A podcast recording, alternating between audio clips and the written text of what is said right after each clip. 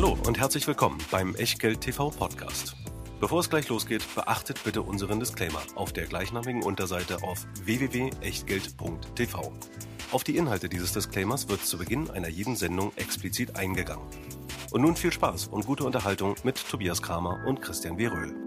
Herzlich willkommen aus Berlin. Herzlich willkommen zu einer neuen Ausgabe von Echtgeld TV.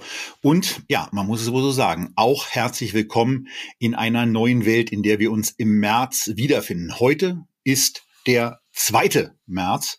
Und das, was in den letzten Tagen so alles passiert ist, beschäftigt uns natürlich auch hier in der Sendung.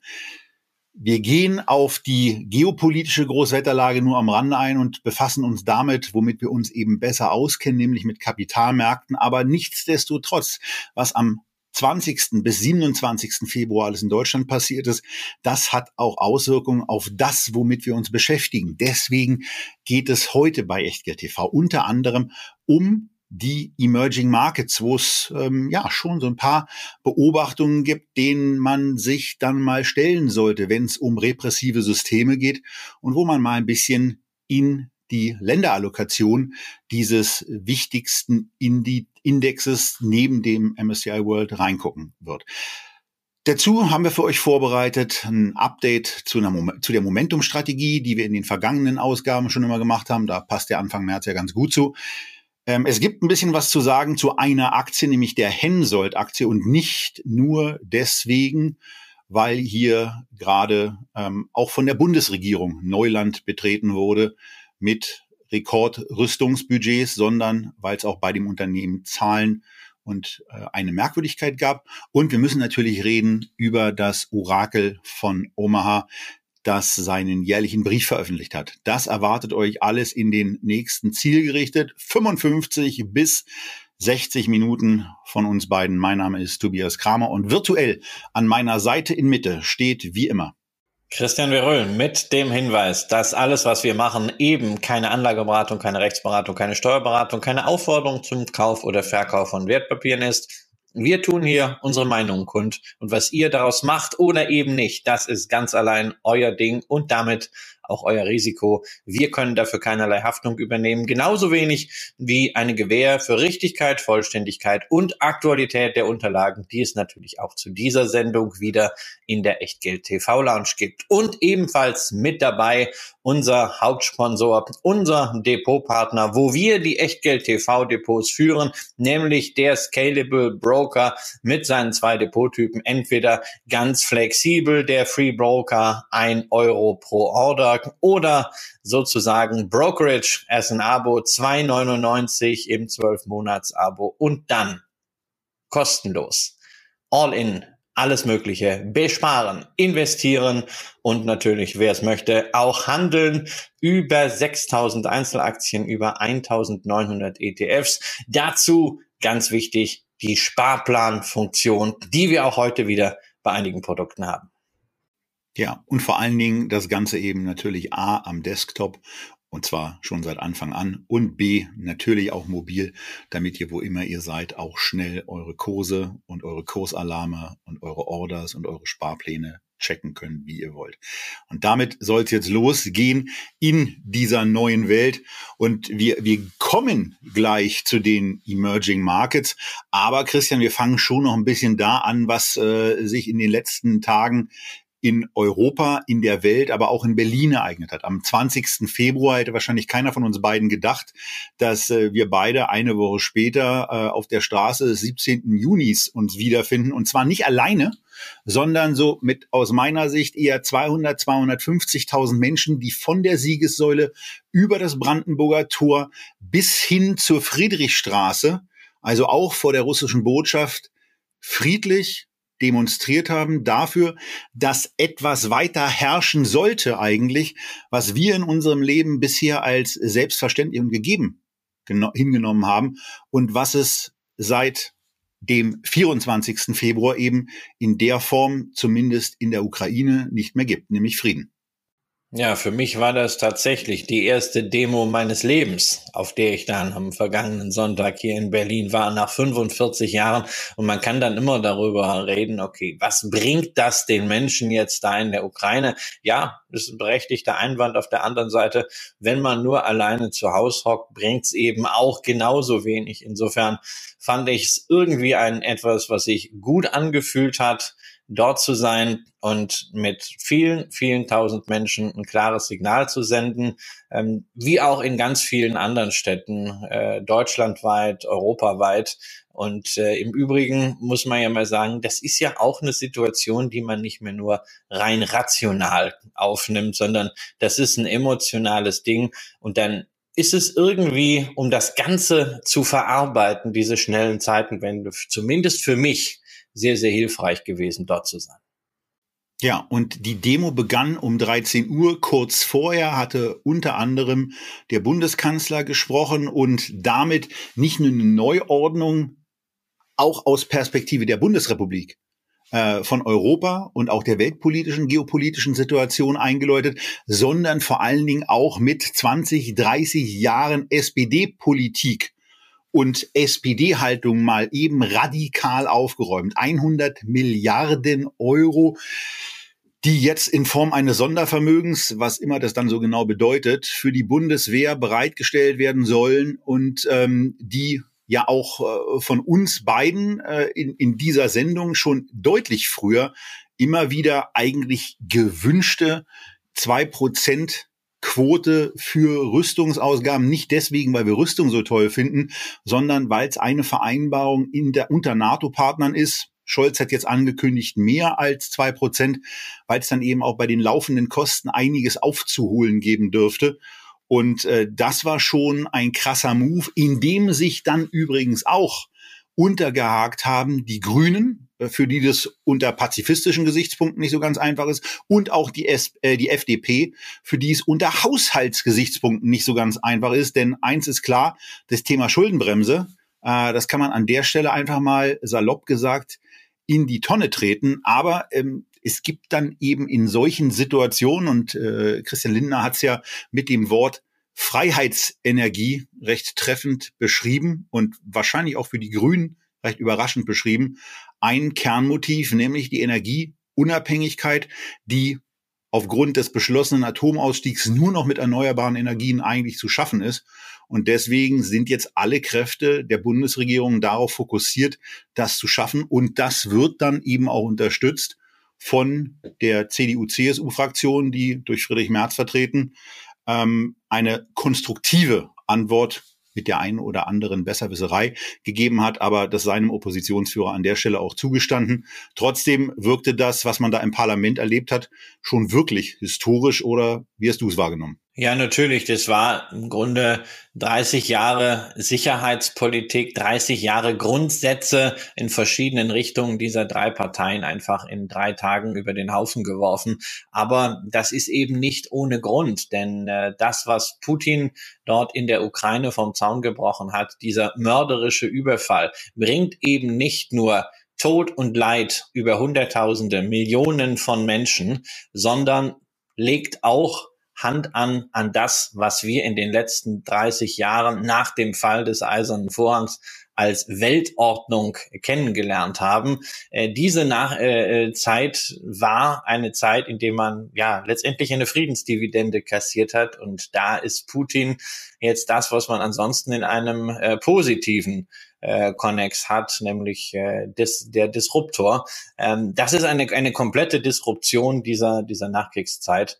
Und es ist damit etwas, was sehr, sehr, sehr einschneidende Folgen haben wird. Die sind momentan nicht absehbar. Und wir haben ja schon ganz klar gemacht, es bringt gar nichts, wenn irgendwelche Finanznasen sich nun dazu äußern, wie denn jetzt der Krieg in der Ukraine sich weiterentwickelt und was das alles äh, zu bedeuten hat und wo noch die sicherheitspolitischen Risiken sind. Aber wir können ganz klar eines festhalten. Die Welt, wie wir sie vor dem 24 Februar kannten, gibt es in dieser Form nicht mehr. Und die wird sich auch nicht einfach restaurieren lassen, wenn Putin jetzt doch man mag es ja wirklich nur erhoffen und erbeten, äh, die Waffen niederlegt und sich äh, zurückzieht. Wenn selbst ein Waffenstillstand kommt, da ist etwas kaputt gegangen, nämlich natürlich auch der Glaube daran, den man nach dem Fall des Eisernen Vorhangs hatte, dass man Ländern die Freiheit geben muss, dass man ihnen offene Märkte geben muss, dass man ihnen Wohlstand geben muss und dann kommen sie auch in puncto Demokratie, in puncto Menschenrechte, in puncto Frieden und Freiheit auf das Niveau, was wir im Westen für uns reklamieren. Und genau diese Gleichung, offene Märkte gleich Wohlstand, gleich Freiheit, ist für Länder wie Russland und einige andere auch eben nicht aufgegangen. Ja, und äh, dann, und dann beenden wir diesen einleitenden Teil auch dann müssen wir uns von noch jemandem verabschieden, der für mich seit 2005 immer unter der Prämisse nach seinem Abschied gelaufen ist, mein Kanzler. Weil ich der Meinung war, dass Schröder für dieses Land als Bundeskanzler Großes geleistet hat mit der Agenda 2010, auch mit dem Risiko seiner eigenen Wiederwahl, äh, das Risiko, das er ja auch mit dem Amt bezahlt hat.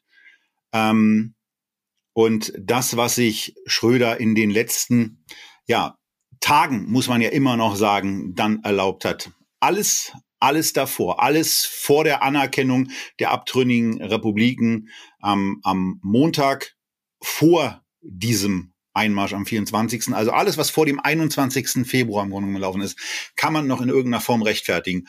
Auch, dass er am 24. vielleicht noch nicht reagiert hat. Aber dass er bis zum 28.2. es dann nicht geschafft hat, sich im in dieser Situation, nach einem Wochenende, wo er genug Zeit hat, nach einer Ansprache des Bundeskanzlers, der die gesamte außenpolitische Ausrichtung der Bundesrepublik Deutschland und auch die sicherheitspolitische Ausrichtung der Bundesrepublik Deutschland komplett neu hingestellt hat, dazu verleiten lässt, nicht zurückzutreten oder verleitet ist, weil es verleitet ihn ja keiner.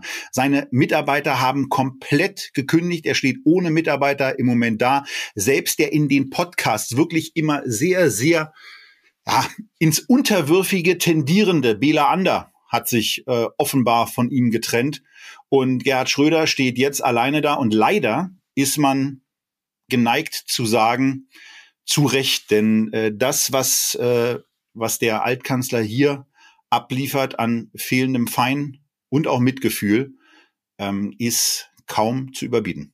Ja, also der, der Wert äh, des Kanzlers beziehungsweise seines Vermächtnisses, ähm, der ist ungefähr da, wo russische Aktien äh, am heutigen Tage sind, nämlich äh, nahe Null. Er hat äh, dieses Vermächtnis, was ja zweifelsohne beachtlich war, insbesondere auch mit dem entschiedenen Nein gegen den Irakkrieg, auch mit der Agenda 2010, dieses Vermächtnis hat er in die Tonne getreten.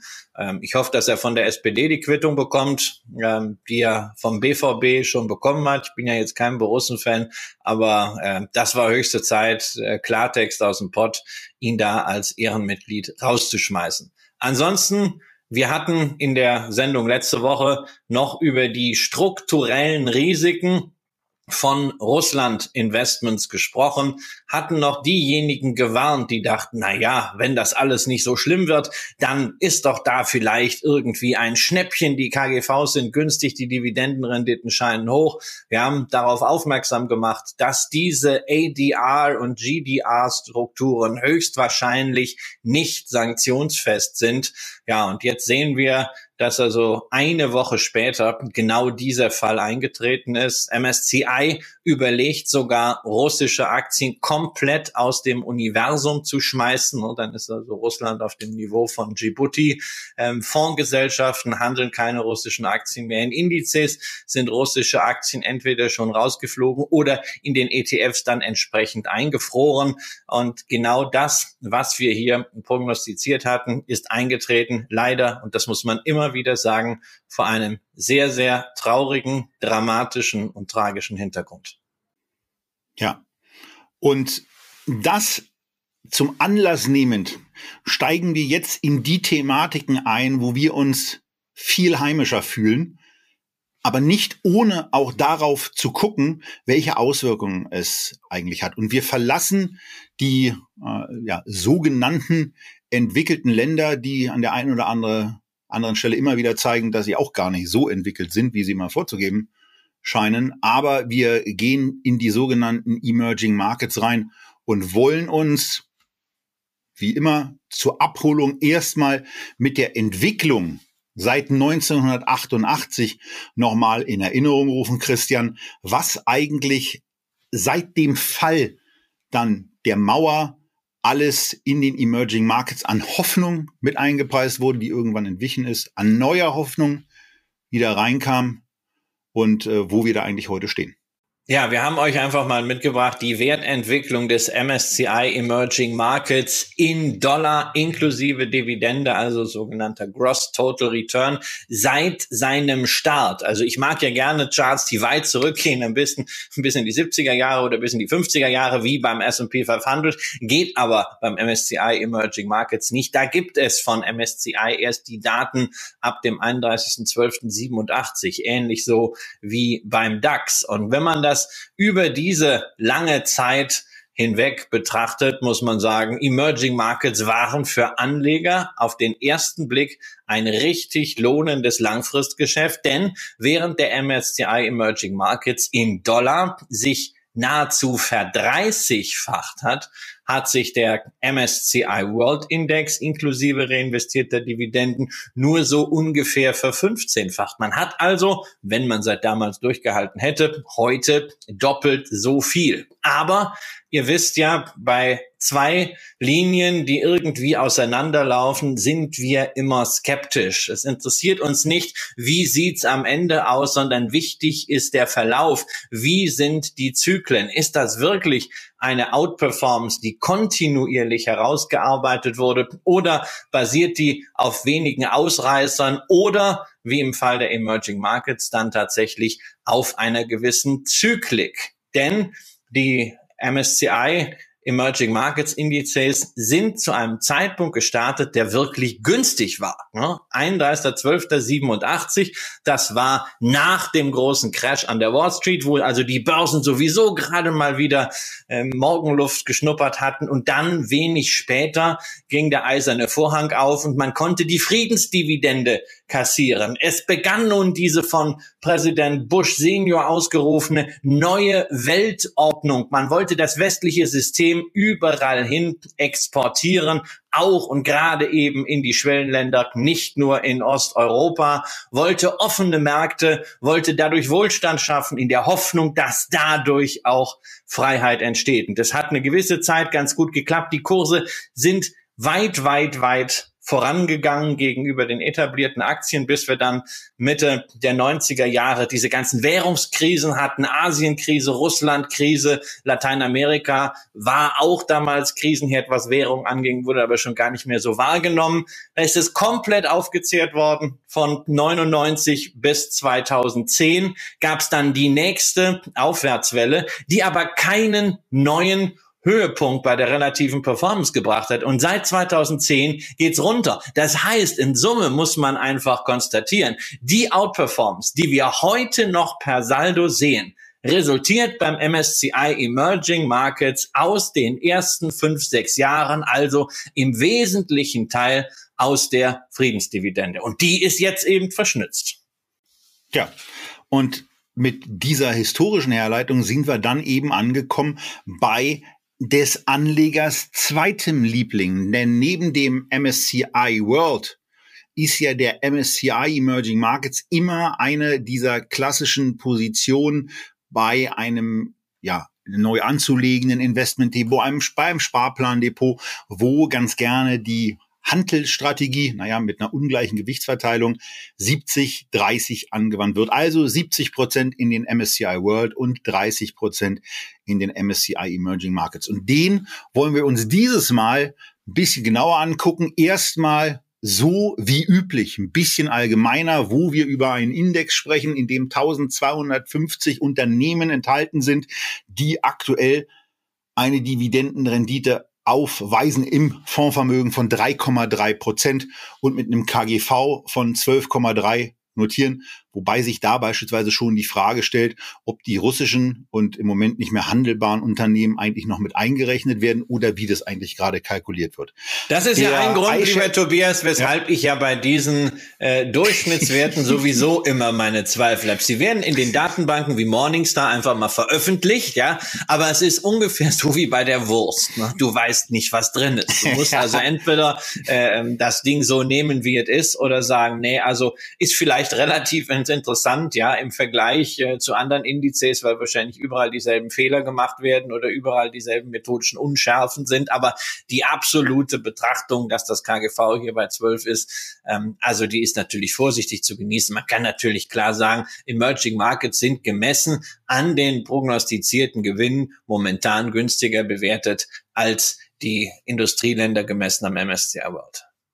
Und ansonsten findet ihr wie immer in den Unterlagen alles von Relevanz und von Bedeutung zu diesem ETF, der immerhin 3,26 Milliarden Euro vereint an Investmentgeldern und mit einer Gesamtkostenquote von 0,18 Prozent pro Jahr recht günstig ist. Aber wir wollen vor allen Dingen euren Blick oder eure Aufmerksamkeit auf die rechte Seite unseres Porträts lenken, denn da stehen ja immer die Top-Länder und ihr seht in unserer ersten Einstellung, wenn ihr das Video schaut oder rechts rangefahren seid, um euch die Unterlagen anzugucken, auch noch die Top-Sektoren und vor allem die Top-Einzelwerte, wie Taiwan Semiconductor mit einem siebenprozentigen Indexgewicht. Sieben Prozent. Ruhig mal den Moment merken, wobei ihr sie oben eigentlich schon habt. Die Ländergewichtung von Taiwan steht nämlich auch auf dieser Seite schon mit dabei. Sie beträgt 15,6 Prozent, also die Hälfte nahezu des Taiwan Investments liegt in einer Aktie, in einer sehr guten zweifelsohne, aber schon, schon mal ein ordentlicher Klumpen. Ein Drittel der südkoreanischen Positionsgröße, 12,4 Prozent, ist der Anteil von Südkorea im Fondsvermögen, liegt in der Samsung-Aktie mit 4,6 Prozent. Aber weil wir ja in einer neuen geopolitischen Situation sind, reichen uns dieses Mal die Top 5 Länder China, Taiwan, Indien, Korea, Brasilien nicht aus und wir gehen deswegen weiter, um so ein bisschen, Christian, auch den Blick in die und auf die Systeme und auch auf die dortige geopolitische Risikosituation zu werfen. Ja, also mir ist das nochmal bewusst geworden äh, am Sonntag, als es im Weltsicherheitsrat äh, diese Abstimmung gab über eine Resolution, die den russischen Überfall auf die Ukraine wirklich äh, scharf verurteilt hat. Und dann habe ich nochmal gesehen, was wurde eigentlich aus diesen vier Volkswirtschaften, die Jim O'Neill, Chefvolkswirt von Goldman Sachs 2001, vor 20 Jahren unter diesem Akronym BRIC zusammengefasst hat und zu denen er seine Studie benannt hat, Building Better Global Economies, also eine bessere Wirtschaft machen. Was ist daraus geworden? Na, wenn wir uns die vier Länder anschauen, das R, Russland, hat einen mörderischen Angriff auf seinen Nachbarstaat gestartet, dann das I und das C, Indien und China, haben sich beide bei der Resolution enthalten. Und in Brasilien hatte der Vizepräsident zunächst den Einmarsch sehr scharf verurteilt, aber er wurde dann von Präsident Bolsonaro umgehend öffentlich zurückgepfiffen. Da muss man also sagen, einen kleinen Anruf.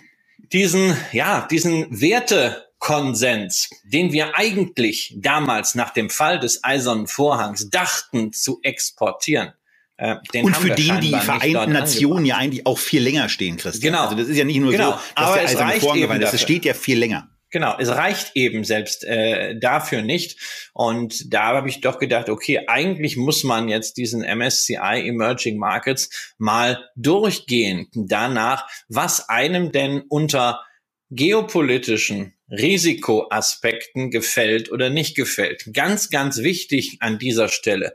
Mir geht's hier nicht darum, ähm, ethisch oder unethisch oder ähm, gute Regierungsphilosophie, schlechte, demokratisch, antidemokratisch äh, zu teilen, sondern es geht einfach darum, wo habe ich hier geopolitische Risiken? Wie sind diese Risiken bepreist und Überdies natürlich die Frage, womit fühle ich mich als Anleger wirklich wohl? Das ist entscheidend und das ist die Frage, die ihr euch auch stellen müsst. Einfach nur zu sagen, naja, 70, 30 habe ich gemacht, ähm, weil der Kommas vorgeschlagen hat, aus gutem empirischen Grund ähm, und das ziehe ich jetzt durch, ähm, ist nachdem eine Zeitenwende erfolgt ist vielleicht ein bisschen wenig, insbesondere weil wir natürlich rationale Entscheidungen treffen müssen für unser Geld, aber wir müssen uns mit der Geldanlage wohlfühlen. Deshalb, Tobias,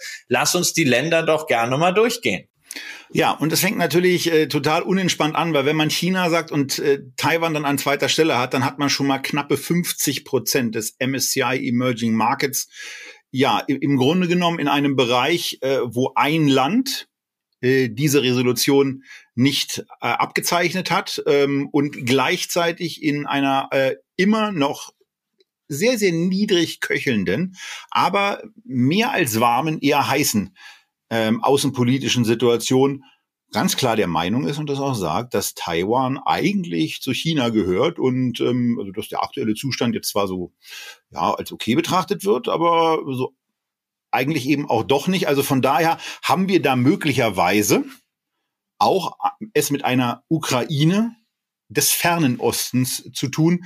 Denn irgendwann wird China mit zunehmender Erstarkung äh, auch da etwas vornehmen. So muss man es zumindest, äh, wenn man die Politik des Reichs der Mitte so betrachtet, unterstellen.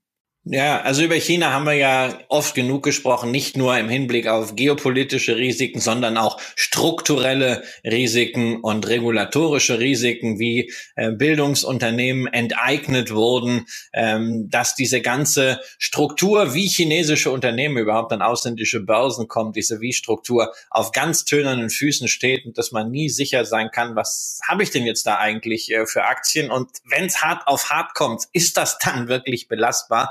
Das steht alles ja äh, in vielen, vielen Sendungen drin. Da haben wir uns ausführlich beschäftigt. Ich will noch mal den Blick etwas auf Taiwan lenken, weil du hast jetzt gesagt, vielleicht die Ukraine äh, des südchinesischen Meeres. Also hoffen wir mal, dass es dazu äh, nicht kommt. Aber selbst dieses äh, permanente Drohen das Bestreiten des Existenzrechts äh, von Taiwan als selbstständiger Nation ist natürlich schon kritisch, weil es ist ein geopolitisches Risiko und die, äh, Taiwan ist eben nun mal nicht die Ukraine. Es ist zwar sehr viel kleiner, aber für die Weltwirtschaft ungleich bedeutender. Ja, ja, ich weiß schon, ähm, Porsche kann jetzt keine Autos mehr bauen, weil die Kabelbäume aus der Ukraine fehlen, also aus der ähm, Lieferkettendisruption durch Corona hat man nicht wirklich was äh, gelernt, aber ist ein anderes Thema. Nur Taiwan versorgt die Welt mit Mikroelektronik. Und wenn es dort zu Engpassen äh, käme, aufgrund irgendwelcher militärischen Zwischenfälle, sind die wirtschaftlichen Implikationen ganz andere.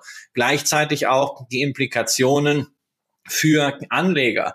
Ähm, Aktien in Taiwan und äh, gut die Hälfte davon wird ja durch Taiwan Semiconductor aufgestellt, den weltgrößten Halbleiterproduzenten, sind relativ hoch bewertet, so wie eben äh, viele Technologieunternehmen in vielen Fällen auch durchaus Recht bewertet sind, wenn sie groß und stabil sind und Erträge machen. Aber ähm, bei Taiwan darf man halt nicht vergessen, es gibt dieses geopolitische Risiko. Und wenn das mal in die Bewertung einfließt, dann können die weiterhin richtig gute Geschäfte machen, aber man wird vielleicht an der Börse wenn man mal diese ganzen geopolitischen Konsequenzen Revue passieren lässt, 20, 30 Prozent Abschlag einfach auf das Bewertungsmultiple machen. Das ist zumindest ein sehr, sehr valides Risiko. Stefan Waldhauser hat das vor einigen Wochen schon mal in einem sehr guten Artikel etwas näher ausgeführt, was ihn dazu auch äh, veranlasst hat, diese Aktie äh, zu verkaufen. Und auch wir hatten ja mit Blick auf Intel schon mal gesprochen, dass es natürlich ein Standortfaktor ist, dass sie in den USA produzieren. Und das ist sicherlich auch noch äh, etwas, was in dieser geopolitischen Situation kommen wird. Die Globalisierung wird ein Stück zurückgedreht, auch in der Wirtschaft. Ja, und dann machen wir auf der Liste weiter. Indien, ja, warten wir mal einen Moment. Korea, da fragt man sich, also äh, mein Chefredakteur war da ja irgendwann mal, äh, ist darüber geflogen und hat danach irgendwie die Frage gestellt, wieso, wo sie, wieso die noch als Emerging Market gelten, hat sich ihm nicht so richtig erschlossen, als er Bahn gefahren ist und dann eben auch ein sehr, sehr gut funktionierendes äh, Mobiltelefonnetz vorgefunden hat und auch ansonsten ein Land vorgefunden hat, was nicht unbedingt in diese Kaste Emerging Market so richtig reinpasst. Äh, Brasilien, da hört man auch wenig Positives. Saudi-Arabien, naja, da, da wird auch ähm, also demokratisch geht's da auch nicht zu. In Brasilien ist es zwar eine Demokratie, nur der Präsident äh, hat nicht unbedingt viel mit der Demokratie und auch mit, mit so etwas zu tun, wie man in einer solcher, solchen Demokratie führt. Es geht weiter mit Südafrika und Mexiko, sicherlich auch problembeladen, aber okay, Thailand ähm, existiert seit, seit vielen Jahren trotz merkwürdiger äh, innenpolitischer Situation. Indonesien, Russland mit 1,6 Prozent bei den Top-Ländern gewichtet äh, Malaysia, dann kommen die Vereinigten Arabischen Emirate, Katar. Also da ist dann schon eine ganze Menge noch dabei, Christian, wo man sagt, ja, geopolitisch könnte da auch einiges drohen. Und wenn man sich dann einfach mal anguckt, auch für welches Gesellschaftsbild diese Staaten mitunter stehen, ist das auch nicht unbedingt dazu angeraten, sich saumäßig wohlzufühlen. Naja, also zum Beispiel Saudi-Arabien, ja, äh, wo das schon eine besondere Nachricht wird, weil dass Frauen auch mal Auto fahren dürfen. Ansonsten ist es halt ein Regime, äh, siehe Khashoggi, äh, was wirklich mörderisch ist. Äh, Katar, da ist im Kontext äh, allein der Fußball-WM wohl alles zugesagt worden, sicherlich nicht die Konsequenzen gezogen, die man sich als Fan auch gewünscht hätte. Ähm, auch als Bayern-Fan hätte ich mir da äh, schon seit Jahren andere Konsequenzen gewünscht. Aber wir müssen halt auch sagen, Katar kann für die Bundesrepublik ein sehr wichtiges Land werden, nämlich was die Versorgung mit Erdgas, sprich mit LNG angeht. Also es wird sehr, sehr schwierig, auch für die Regierung und für Unternehmen einen Kompass zu implementieren, zu entscheiden, was ist gut, was ist äh, schlecht, was ist böse. Ähm, aber insgesamt, wenn man die Liste durchgeht, stellt man doch fest, puh, also da sind ganz schön viele, vor allen Dingen bei den großen Ländern, wo man sagt, na entweder sind es gar keine Emerging Markets, so wie äh, Korea, die sind ja äh, nicht zu Unrecht beim äh, FTSE All äh, ähm, World und, und FTSE Emerging Markets, sind sie draußen.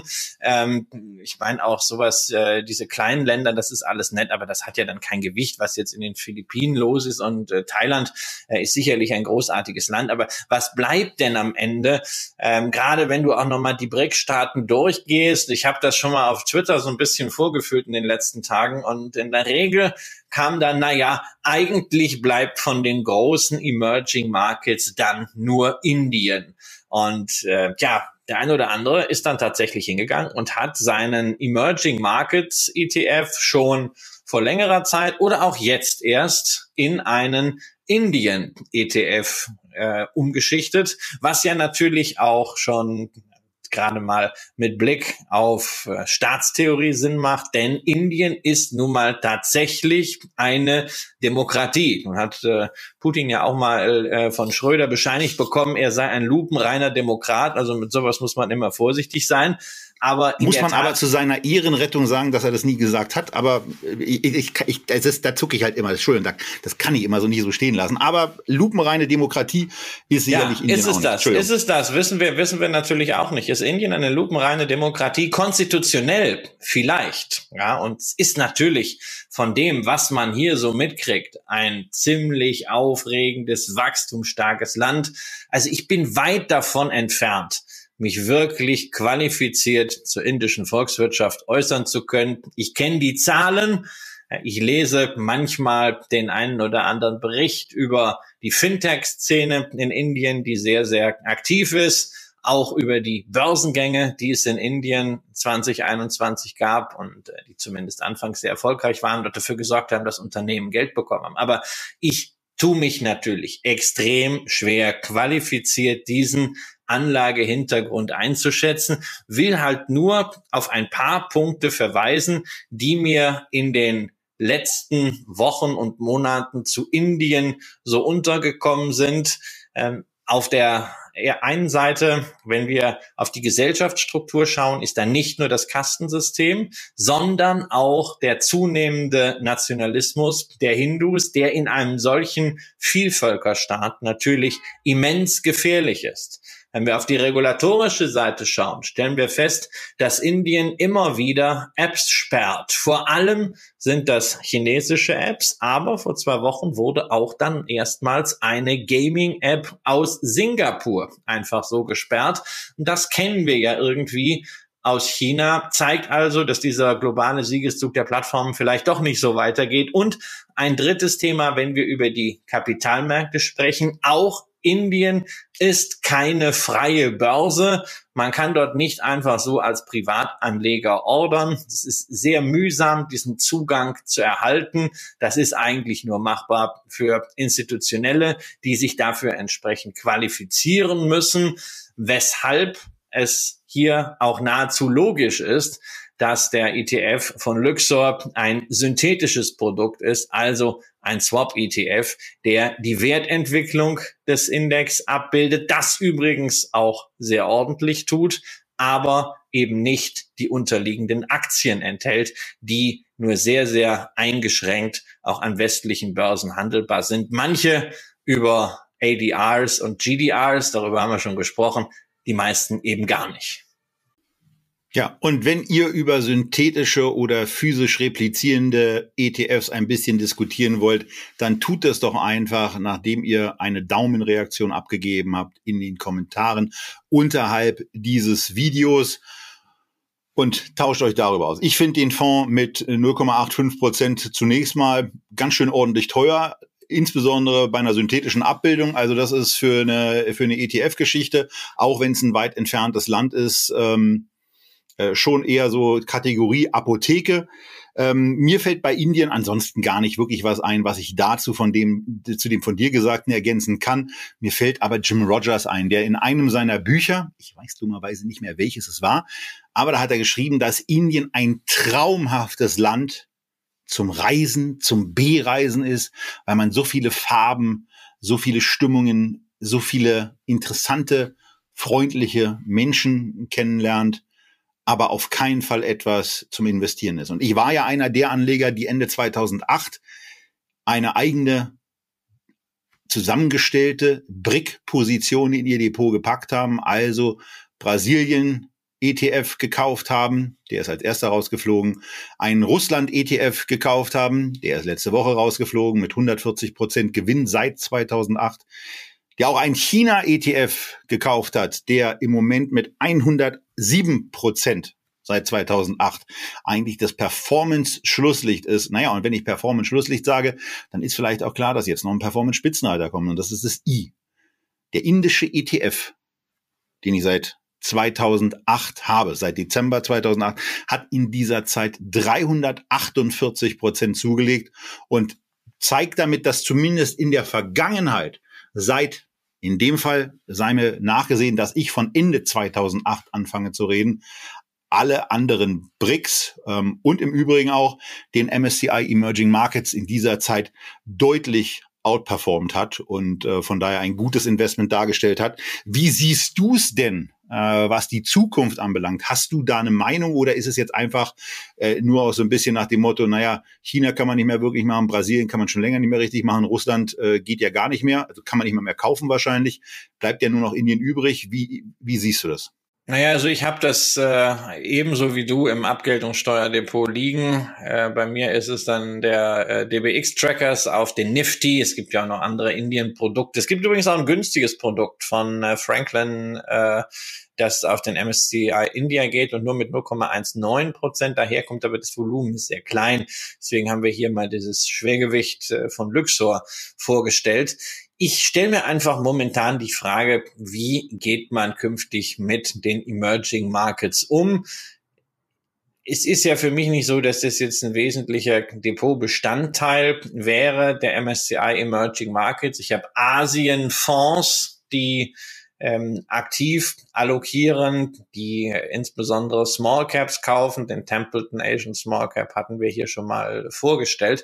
Ich frage mich das halt wirklich äh, langfristig, gerade mit Blick auf das Portfolio von meinem Sohn, der eine ordentliche Portion, also etwa 21, 22 Prozent an äh, Emerging Markets ETFs in seinem ähm, ETF-Depot hat ob das wirklich Sinn macht und ob ich hier eine ordentliche Prämie für die geopolitischen Risiken bekomme, ob es vielleicht Sinn macht, sich etwas selber zu stricken aus, was weiß ich, Indien aus einem breit gefächerten China-Index, darf man ja auch nicht vergessen. Im MSCI Emerging Markets sind lange nicht alle China Aktien drin. Wir haben mal eine Sendung gemacht zur Unterscheidung zwischen dem MSCI China und dem MSCI China A und haben dann den äh, China äh, S&P 500 vorgestellt, äh, vielleicht noch ein bisschen Indonesien mit dazu packen. Ich muss mir das mal durch den Kopf gehen lassen. Das ist nichts, wo ich jetzt heute sagen kann, da habe ich jetzt ad hoc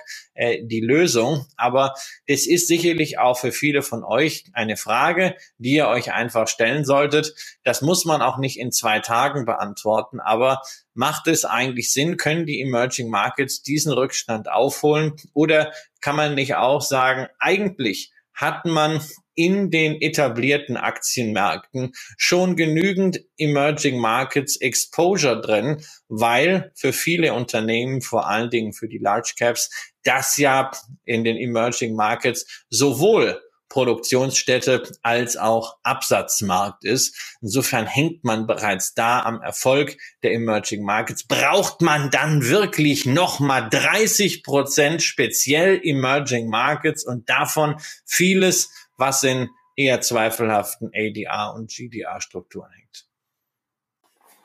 Und wie immer ihr euch entscheidet, umsetzen könnt ihr es mit euren Sparplänen bei Scalable, denn alle Sparpläne dort, egal ob nun in ETFs oder in Aktien, finden ohne Ordergebühren statt, finden ab kleinsten Größen, sogar ab einem Euro statt. Und das Ganze nicht mit irgendeiner befristeten Aktion, sondern mit einem Standard, der seit dem 27.08.2021 bei Scalable gilt und natürlich euch die Möglichkeit eröffnet, in diese zwei vorgestellten ETFs zu sparen oder in diverse andere. Und ETF ist dabei ein Stichwort, wo dann aber vor allen Dingen der Prime Broker relevant wird. Denn wenn ihr den Prime Broker habt, dann könnt ihr etwas umsetzen, wie das, was wir euch bereits im Oktober als ETF Momentum Strategie vorgestellt haben. Und da wollen wir in dieser Sendung überhaupt nicht weiter drauf aus eingehen mit einer klitzekleinen Ausnahme, nämlich dem Update, was Christian fertig gemacht hat und wo es zwei Positionen gibt, die diesmal an der Spitze stehen und in die dann auch investiert werden würde, wenn man neu investiert. Und ein Investor, der im vergangenen Monat schon investiert war, wie würde der eigentlich agieren? Das jetzt hier in diesem Überblick mit Christian, wo Gold ganz klar an der Spitze steht. Ja, Gold war schon im, äh, im Vormonat dabei und äh, der FTSE Global Property Shares, der war auch mit äh, dabei. Insofern, das war auch eine ganz gute Aufstellung für die vergangenen äh, vier Wochen.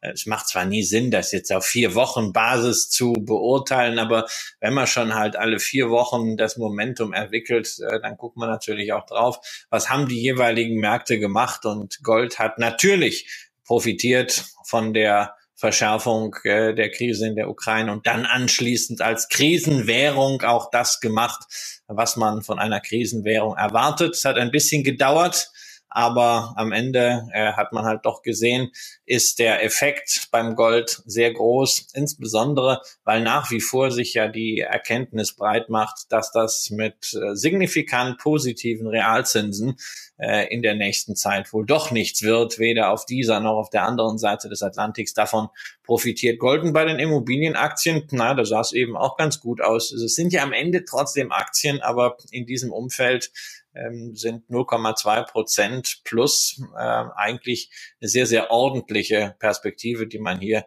in Euro hat. Man sieht, der Vorsprung vor Liquidität ist nur relativ gering, wenn man Gold und Immobilien aber schon hatte.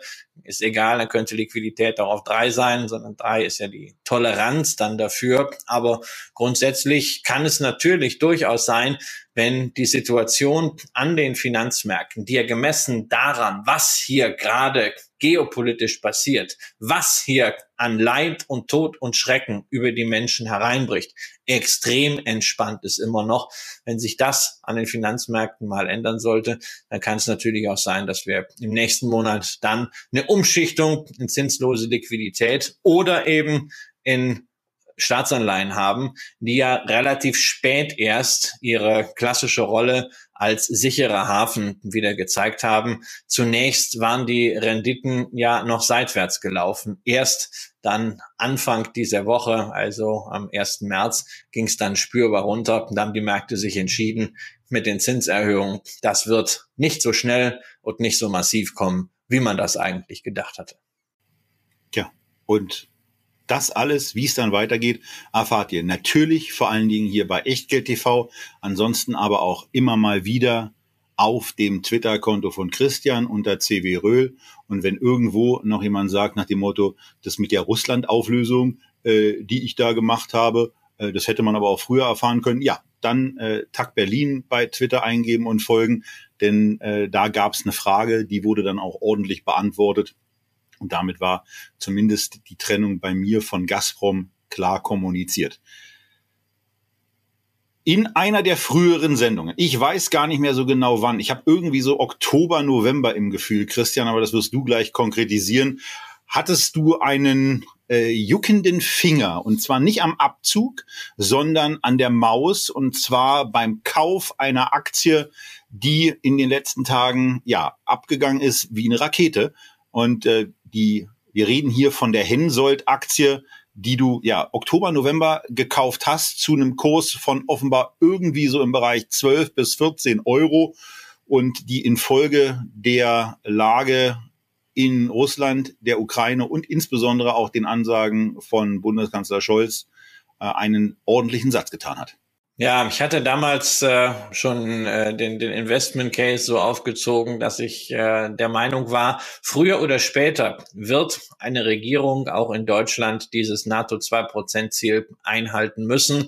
Man wird Geld ausgeben müssen für Ausrüstung und Umrüstung der Bundeswehr. Selbiges in vielen anderen europäischen Armeen. Und davon hätte meiner Ansicht nach auch Hensoldt als Zulieferer für Verteidigungstechnik, für äh, Radartechnik, für alles, was mit Sensoren, äh, Optoelektronik und Drohnen zu tun hat, äh, profitiert. Das war mein Investment Case. Die Aktie war damals sehr günstig bewertet basierend auf den äh, Gewinnschätzungen eigentlich so ein KGV von äh, 11 bis 12. Und ich dachte, na, das ist eine, das ist eine langfristige Geschichte dazu. Die Fantasie, dass es äh, drei Großaktionäre gibt, die jeweils ein Viertel haben, die Bundesrepublik Deutschland, der italienische Rüstungskonzern Leonardo und KKR, die ja nun auch als Private Equity Gesellschaft für Wertmaximierung durchaus bekannt sind.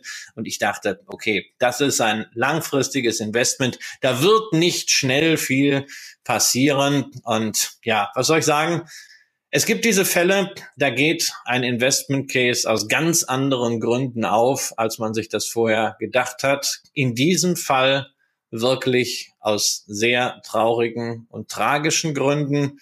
Nach der Ansprache des Bundeskanzlers vom Sonntag ist die Aktie am Montag in die Höhe geschossen, weil man nun denkt, na, wenn die Bundesregierung so viel Geld, 100 Millionen aus einem Sondervermögen, was ja letztendlich nur eine schönere Beschreibung für Schulden ist, ähm, ausgeben will, um die Bundeswehr auszurüsten, da ist Technologie erforderlich. Die kauft man doch, wenn möglich, im eigenen Land und da wird für Hensoldt kräftig was runterfallen und die müssen doch eigentlich in eine völlig neue Dimension wachsen. Und in neue Dimensionen, Tobias, ist auch der Kurs vorgedrungen und zwar Dimensionen, die man im Kurschart auf Schlusskursbasis gar nicht sehen kann. Ja, denn ähm, es gibt ja noch sowas wie den außerbörslichen Handel, sei es nun auf Tradegate, natürlich auch bei Getex oder eben bei Lang und Schwarz. Und Lang und Schwarz hat eben diese Kursdaten veröffentlicht. Und ähm, ja, was soll ich sagen? Also die 27, 28, die in dem, in dem Aktienchart eben zu sehen war, die sind hier gegen ja eigentlich kalter Kaffee. Denn was sich in den frühen Morgenstunden bei Lang und Schwarz abgespielt hat, äh, ist unbeschreiblich. 7000 Transaktionen gab es am 28.02. in der Hensoldt-Aktie insgesamt. Das ist alles auch äh, über die ähm, äh, Protokollierung auf Lang und Schwarz abrufbar. Über 7000 Transaktionen gab es. Davon fanden etwa 2000 vor 9 Uhr statt. Und diese Transaktionen haben den Aktienkurs dann nicht nur in den Bereich, wie es hier in dem Chart verzeichnet ist, bis auf 34 nach oben getrieben, sondern es ging sogar um 8 Uhr 17. 28 Sekunden und 195 Tausendstel. Einmal auf 37,25 nach oben, wo ein Anleger offenbar zu diesem Kurs gekauft hat. Ich würde unterstellen, dass der Handelspartner an dieser Stelle lang und schwarz war. Also, wenn ihr der Anleger seid, der zu diesem Kurs gekauft habt, dann schickt uns bitte die Kaufabrechnung in einer Mail und äh, wir laden euch zu der nächsten Veranstaltung nach Berlin ein und äh, geben euch das Bier aus. Ähm, und äh, versuchen damit zumindest ein bisschen diesen Schaden zu decken, der aber gleichzeitig für alle anderen Anleger auch eine Lehre ist. Und zwar die Lehre davon, dass Panik selten ein guter Ratgeber ist. Und das gilt auch in Momenten, wenn man der Meinung ist, man muss jetzt diese Aktie unbedingt haben, denn merke, illiquide Werte und Hensoldt ist ein illiquider Wert. Die kauft man am besten innerhalb der Öffnungszeiten der entsprechend liquiden Märkte. Das zeigte sich dann auch relativ schnell, denn um 9 Uhr eröffnete die Aktie zwar noch im Bereich von 27, 28, aber war dann so gegen 10.15 Uhr schon wieder auf 20 Euro abgebröckelt, weil dann auch viele andere Anleger, auch mit größeren Positionen gesagt haben, naja, zu dem Preis verkaufen wir erstmal. Und jetzt findet die Aktie eigentlich erstmal ihr neues Niveau und muss sich auch erstmal in Anbetracht noch nicht unterschriebener, sondern nur in Aussicht stehender Beauftragungen von, was weiß denn ich, äh, damit auseinandersetzen. Und das wird irgendwann in den Zahlen, über die Hensoldt berichtet, zum Ausdruck kommen. Aber Zahlen, Christian, Zahlen ist ja etwas, ähm, woran du dich an, an in dieser Woche oder in der vergangenen Woche bei Hensoldt auch ein bisschen äh, freundlich formuliert gerieben hast, denn da stand, da stand schon einiges drin, na, oder stand zumindest eine Sache drin, wo man sagt, da war die Bullshit-Kanone aber mal auf volle Leistung gestellt. Ja, Hensoldt hat in der Vorwoche Zahlen herausgegeben, die gucke ich mir natürlich an als äh, Aktionär und die Zahlen waren für sich genommen wirklich herausragend. Man hat den Auftragsbestand um über 50 Prozent erhöht, hat jetzt Aufträge von 5 Milliarden auf den Büchern. Äh, das sind vier Jahresumsätze 2021. Also nur an diejenigen, die jetzt immer denken, man muss jetzt äh, dieser Rüstungsmanie hinterherlaufen und dem Kaufrausch der Bundeswehr. Es mag ja sein, dass da Aufträge kommen, aber diese Aufträge müssen auch abgearbeitet werden. Dafür braucht man auch die nötigen Rohmaterialien Materialien, die nötigen Produktionskapazitäten, um das wirklich on top zu haben. Da haben wir das Thema Lieferkettendisruption und vor allen Dingen dürfen wir nicht vergessen, das sind alles physische Technologieinstrumente. Das ist nicht irgendwie eine Software, die fertig ist und nochmal einfach neu lizenziert werden kann. Also ob das, was da an Zusatzaufträgen vom Bund kommt, wirklich so viel Fantasie bringt, ähm, das werden wir in fünf Jahren dann mal beurteilen können. Momentan können wir jedenfalls sagen, die Auftragsbücher sind voll. Der Umsatz letztes Jahr um 22 Prozent gestiegen. Ähm, der Verschuldungsgrad, was bei Hensoldt ein Riesenthema war über vielen Unternehmen, die aus dem Private Equity Bereich kommen, nahezu halbiert von 3,1 mal EBTA auf 1,6 mal EBTA und die Dividende fast verdoppelt auf 0,25. Aber bis ich das alles gelesen hatte, hatte ich erstmal schon einen roten Kopf, weil ich mich so über die Headline und die Bullet Points am Anfang der Meldung aufgeregt habe. Also ich finde es ja schon sehr merkwürdig, wenn ein Rüstungsunternehmen in die Headline seiner Ergebnismeldung schreibt, Nachhaltigkeit mehr im Fokus. Ja, das passt einfach nicht. Man kann über Rüstung sehr viel diskutieren, ob man da rein investieren sollte oder nicht. Für mich ist es eine Frage der persönlichen Maßstäbe. Wer es macht, ist gut. Wer es nicht macht, das ist absolut verständlich. Ob man das immer ethisch überhöhen muss, wo man jetzt investiert oder nicht investiert, steht auf einem ganz anderen Blatt. Diese Diskussion will ich hier nicht führen. Aber Nachhaltigkeit da oben, also es wirkt auf mich einfach peinlich. Aber darunter kam dann noch etwas und das, ich muss das ablesen. Nämlich dort stand dann bereinigte EBITDA-Marge vor dem Geschäftsvolumen mit geringem Wertschöpfungsanteil ist gestiegen.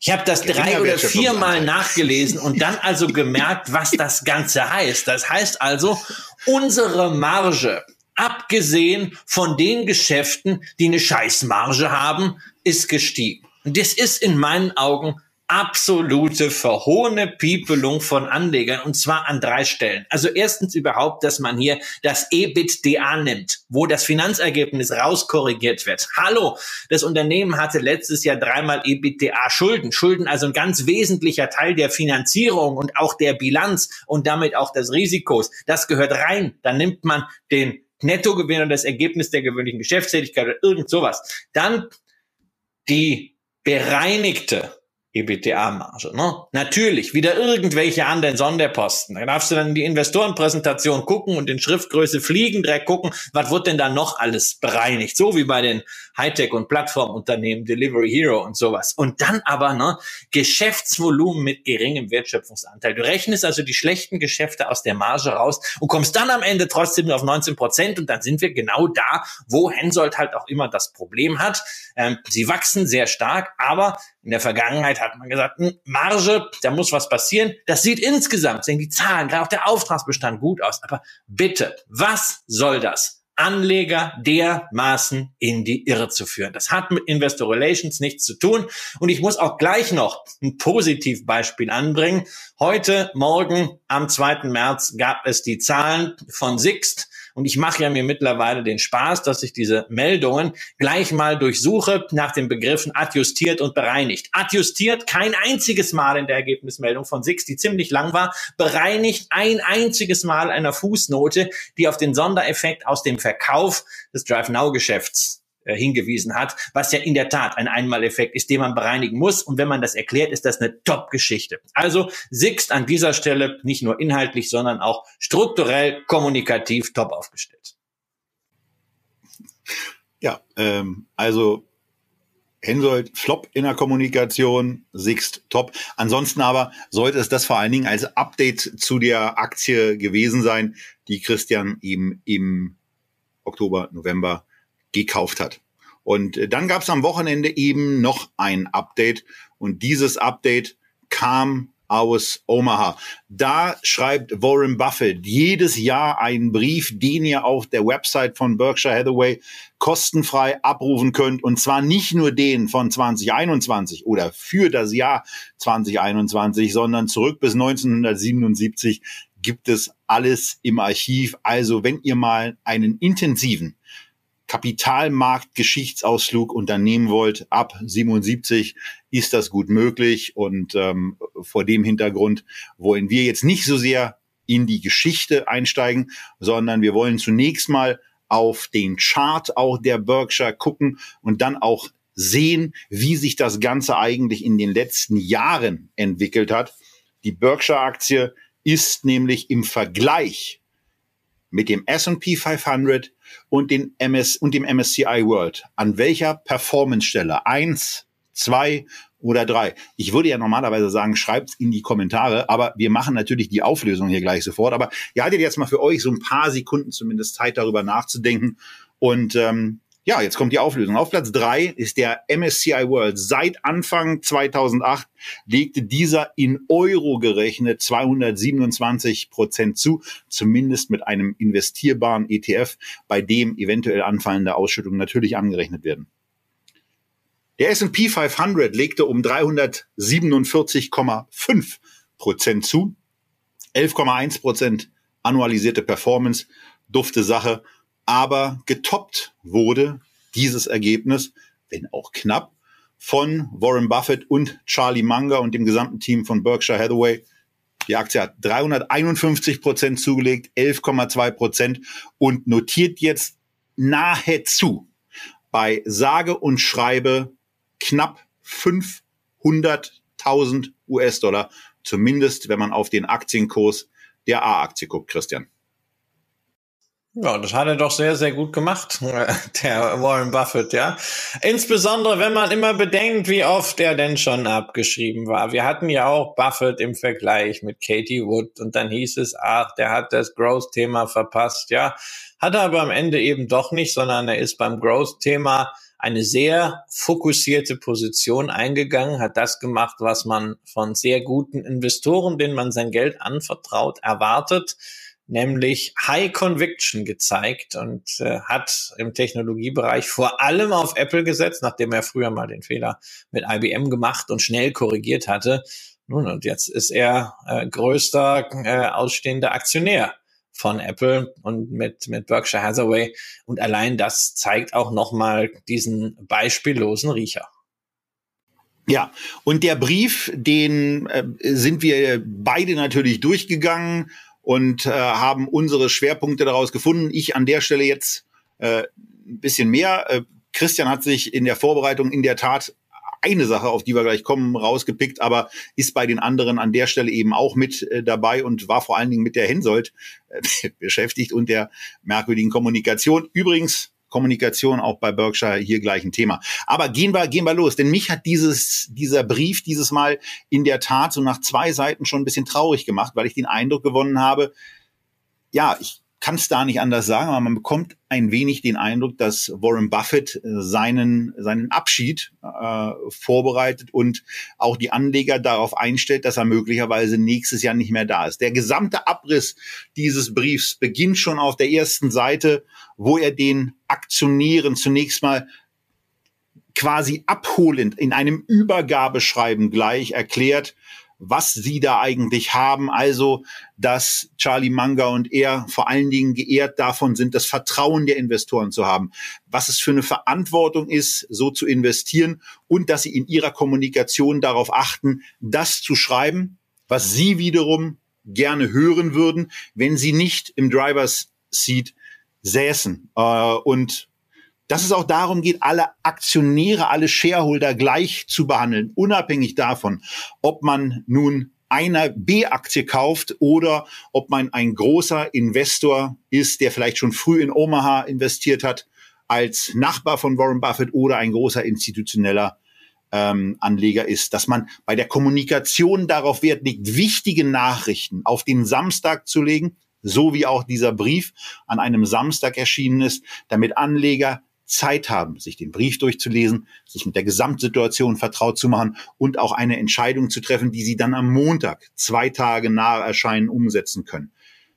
Er schreibt davon, dass dieser, dieser, diese 10K-Veröffentlichung, also die detaillierte Aufbereitung dessen, dass sie das natürlich auch machen, aber eigentlich ähm, glauben, dass viele Anleger vor allen Dingen diesen Brief bevorzugen und äh, dass die Anleger hören wollen, was Charlie Munger und er eben zu sagen haben, was, was in diesem Jahr bei Berkshire besonders interessant war. Und in 2021 war das eben relativ wenig. Christian hat es eben schon so ein bisschen angesprochen, ja, dass man, dass man ihm ja schon vielfach gesagt hat, ja, er macht nicht mehr so richtig was und er ist da ein bisschen lahm und so weiter. Das war, das war der, der, der Start. Und dann geht's quasi weiter, dass er an die, an die Shareholder richtet und nochmal erklärt, was sie eigentlich besitzen. Das sind quasi Basics über Berkshire. Dass er ein paar Überraschungen aufzählt. Zum Beispiel, dass Berkshire Hathaway über 158 Milliarden Infrastruktur-Assets hat und in seiner Bilanz trägt, dass er, dass die Zahlung, die die Unternehmung jedes Jahr an den Silent Partner, wie er es sehr, sehr schön nennt, von früher 100 Dollar am Tag auf mittlerweile 9 Millionen Dollar am Tag gestiegen ist. Und dieser Partner ist ein sehr wichtiger Partner für Warren Buffett und Charlie Munger. Und er sieht es als Privileg, diese Zahlung zu entrichten. Und diese Zahlung heißt Steuern. Denn er schreibt, unser Land hätte sich in den Jahren seit 1965 auch ohne Berkshire prächtig entwickelt. Ohne unsere amerikanische Heimat wäre Berkshire jedoch nicht annähernd zu dem geworden, was es heute ist.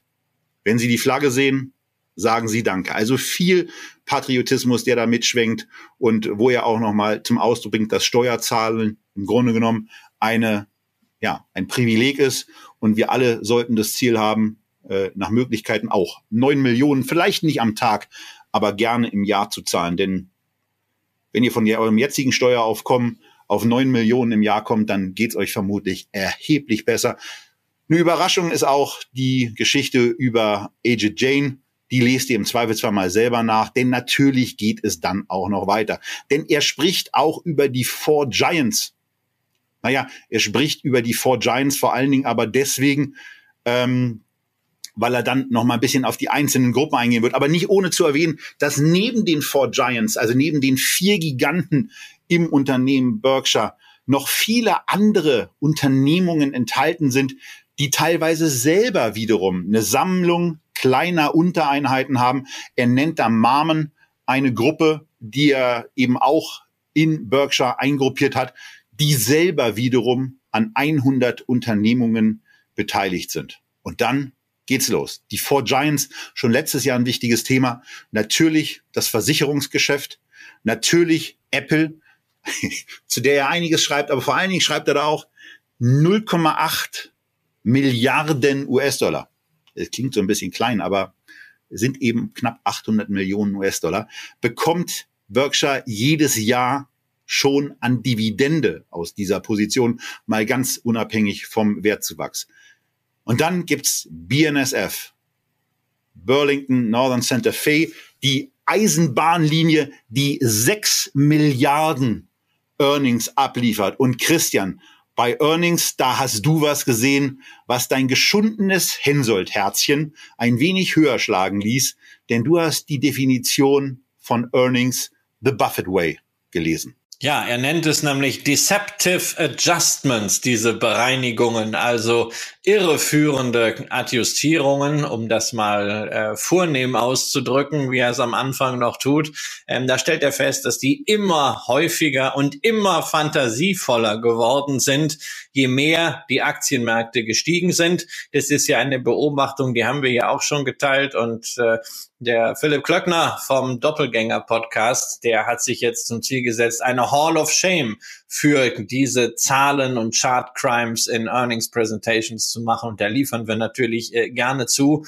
Und äh, danach wird Buffett nochmal ein bisschen deutlicher. Er schreibt es nicht so, aber er nennt es am Ende aufgeblähten Bullshit. Und das ist witzigerweise genau die äh, Formulierung, die ein freundlicher Hensoldt-Aktionär, nämlich niemand Geringeres als der kein Spekulant auf Twitter, auch verwendet hatte zu den Hensoldt-Zahlen und äh, die das Unternehmen dann etwas brüsk zurückgewiesen hat. Jetzt haben wir also Warren Buffett an dieser Stelle noch als Kronzeuge. War für mich so das besondere Zitat hier drin. Ansonsten, was ich natürlich auch wieder großartig fand, war diese Selbstcharakterisierung gleich auf Seite 1.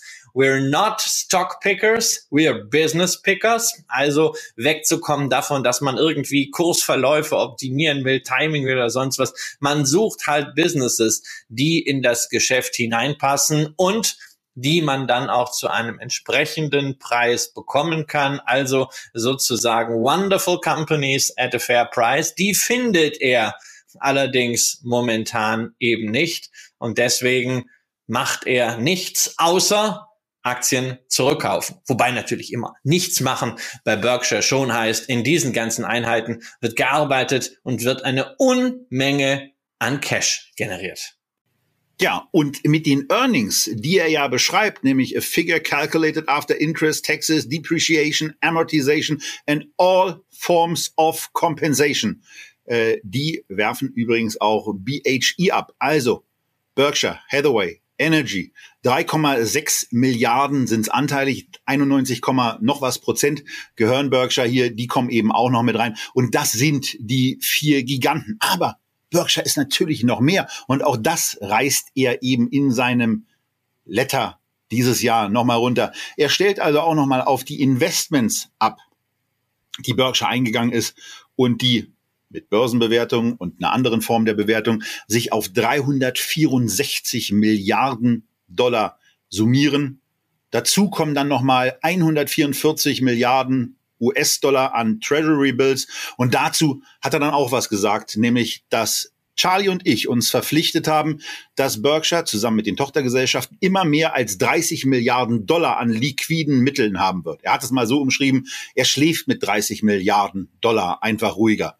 Ich bin mir ziemlich sicher, dass es uns auch so gehen würde, wenn wir in dieser Situation wären. Und er schreibt auch, dass seine Investmentquote eigentlich bevorzugt bei 100 Prozent ist das aber nicht immer klappt. Und ähm, er schreibt dann auch weiter, Charlie und ich haben in der Vergangenheit von Zeit zu Zeit ähnliche cash-lastige Positionen ertragen. Diese Phasen sind nie angenehm, sie sind auch nie von Dauer. Und zum Glück hatten wir in den Jahren 2020, 2021 eine einigermaßen attraktive Alternative für den Einsatz von Kapital. Und das war dann die Geschichte, die er in der Vergangenheit auch schon brüsk kritisiert hat, wie einzelne Unternehmen, einzelne Unternehmensvorstände Aktienrückkäufe dafür verwenden, um ihre eigene Performance zu schön. Buffett legt dieses Geld nach einem relativ klaren Verfahren an und schreibt dazu, ich möchte betonen, dass unsere Aktien einen angemessenen Wert bieten müssen, damit Berkshire Rückkäufe sinnvoll sind. Wir wollen nicht zu viel für die Aktien anderer Unternehmen bezahlen und es wäre wertevernichtend, wenn wir für Berkshire zu viel bezahlen würden. Mit Stand vom 23. Februar 22 haben wir seit Jahresende zusätzliche Aktien im Wert von 1,2 Milliarden Dollar zurückgekauft. Unser Appetit ist nach wie vor groß, aber wir werden immer preisabhängig bleiben und mit den Aktienrückkäufen in den letzten beiden Jahren, in die er ja, auf die er ja auch abhebt, 20 und 21, da hat man neun Prozent des ausstehenden Aktienvolumens zurückgekauft, was damit gleichbedeutend ist, dass jeder Aktionär mehr Anteile, zehn Prozent mehr Anteile an Berkshire besitzt, an Coca-Cola, an Apple und all den ganzen Firmen, die in diesem Konglomerat drin sind. Er endet seinen Brief mit einer Zwischenüberschrift zum, zu einem äh, besonders äh, wichtigen Menschen in seinem Leben, nämlich Paul Andrews, dem Gründer und CEO von TTI, einer weiteren Unit, der im vergangenen Jahr gestorben ist. Wo er auch nochmal die Geschichte erzählt, wie diese Übernahme von BNSF eigentlich zustande kam. Denn das, das lest ihr am besten selbst, wenn euch dieser kleine Ausflug interessiert. Also der Brief ist voll mit Informationen, aber es liest sich, wie gesagt, für mich eher wie eine Übergabe, dass, äh, naja, wer das Ruder da irgendwann mal übernehmen wird, der ist eingearbeitet. Aber er will im Grunde genommen auch den Aktionären mit auf den Weg geben, wenn ich nicht mehr da sein sollte. So mein Eindruck. Wie gesagt, wenn ich nicht mehr da sein sollte, macht euch keine Sorgen. Und ähm, er hat es dieses Mal nicht geschrieben, aber ein Kernmantra von ihm ist ja auch Don't bet against America. Ja, und das ist etwas, was mir äh, gerade in dieser Situation gefehlt hat. Wenn man also schon diesen Brief in einer solchen geopolitischen Zäsursituation herausbringt, überhaupt kein Wort zu dem, was dort gerade passiert, und wie insgesamt sein Blick auf Amerika ist, ja, 200, for 240 years it's been a bad idea to bet against America and this is no time to start, hat er 2015 formuliert.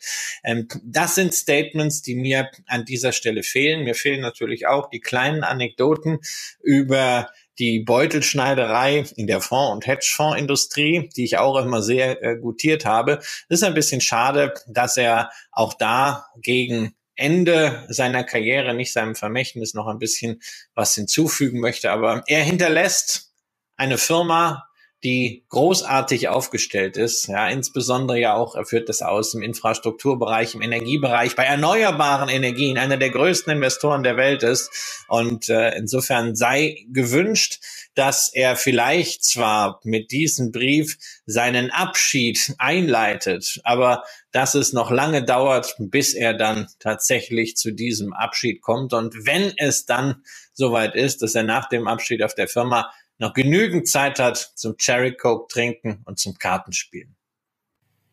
Und eins ist sicher, in Omaha werdet ihr mit dabei sein können. Ob nun in Person, dann schreibt mir gerne eine Direct Message über Twitter ähm, und dann gucken wir, dass wir da vielleicht mal zusammen, äh, ich bin mir ziemlich sicher, Marcel Maschmeyer wird auch wieder mit dabei sein, dass wir mal zusammen zum Baseball gehen und äh, da einen Abend in Omaha verbringen. Ähm, und äh, wenn ihr nicht in Omaha seid, dann werdet ihr trotzdem äh, mit dabei sein. Denn irgendwie werden wir wieder die eine oder andere Übertragung machen. Ähm, wenn ich mich von Christian durch die Gegend gescheucht, durch die Einkaufshalle bewege, äh, ein bisschen, äh, ein bisschen Entchen mal wieder einkaufe und ähm, äh, dann auch Fragen sicherlich live beantworten kann. Wie wir das machen, ich habe ehrlicherweise keine Ahnung. Dass wir es machen, steht fest und dass wir nächste Woche ebenfalls wieder auf Sendung gehen, Das steht auch fest. Bis dahin wünschen wir euch gute Entscheidungen beim Investieren, gute Entscheidungen, was eure Gesundheit betrifft und damit auch verbunden der Wunsch, bleibt gesund und seid beim nächsten Mal wieder mit dabei bei Echtgeld TV. Tschüss aus Berlin.